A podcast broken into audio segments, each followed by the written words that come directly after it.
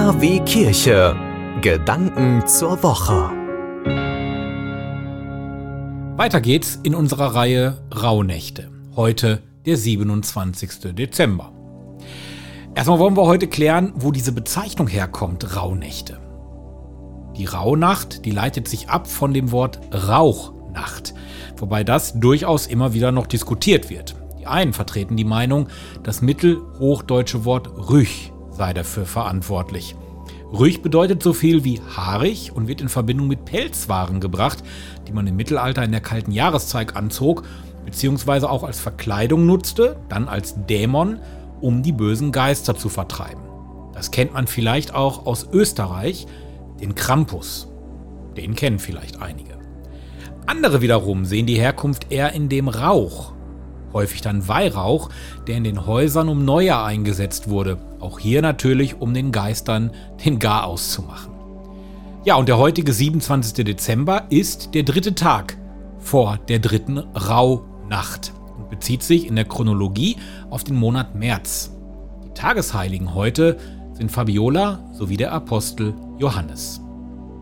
Im Mittelalter war der 27. Dezember ein sogenannter Dingtag. Das hat jetzt nichts mit dem Wort Ding zu tun, sondern war ein Gerichtstag. Also an so einem Dingtag, da konnte man zum Beispiel Magd und Knecht anstellen oder auch entlassen. Ja, und die Erwachsenen, die hatten bei der Rechtsprechung zu erscheinen. Ja, und von diesen Rechtssprechungen, da gab es an diesen Tagen einige.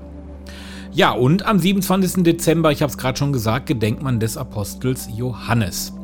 Der Bibel nach der Lieblingsjünger Jesu.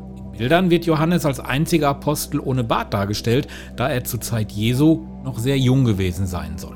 Sein Martyrium, was er durchlebt hat, das spielt in diesen bildlichen Darstellungen allerdings seltener eine Rolle. Der Sage nach wurde er mit heißem Öl übergossen. Ein schöner alter Brauch ist es, an diesem 27. Dezember den sogenannten Johanneswein mit in die Kirche zu nehmen, der dann dort geweiht wird. Den Frauen soll er dann Schönheit und den Männern Stärke spenden. Der Priester überreicht den gesegneten Wein dann mit den Worten Trink die Liebe des heiligen Johannes. Ausgedrückt wird damit, dass die Liebe, die Johannes Jesu gab, auf die Menschen übergehen soll. Ja, und auch an die Tiere denkt man in dieser Rauhnacht am 27. Dezember besonders. Dies ist ein Tag, wo die Tiere im alten Volkslauben besondere Zuwendung zuteil wird. Ochs und Esel waren ja bei der Geburt Jesu dabei und somit sollen Haustiere besonders an diesem Tag gepflegt werden. Deswegen sagt man auch am 27. Dezember zu dieser sogenannten Lüttenweihnacht auch Tierweihnacht. Ja, und morgen beschäftigen wir uns dann mit dem 28. Dezember, der Rauhnacht Nummer 4. Die Recklinghausen Bibel als Podcast in Zusammenarbeit mit dem Kreisdekanat Recklinghausen sowie SMD Entertainment. So haben Sie die Heilige Schrift noch nicht gehört. Die Recklinghausen Bibel. Mehr Glauben geht nicht.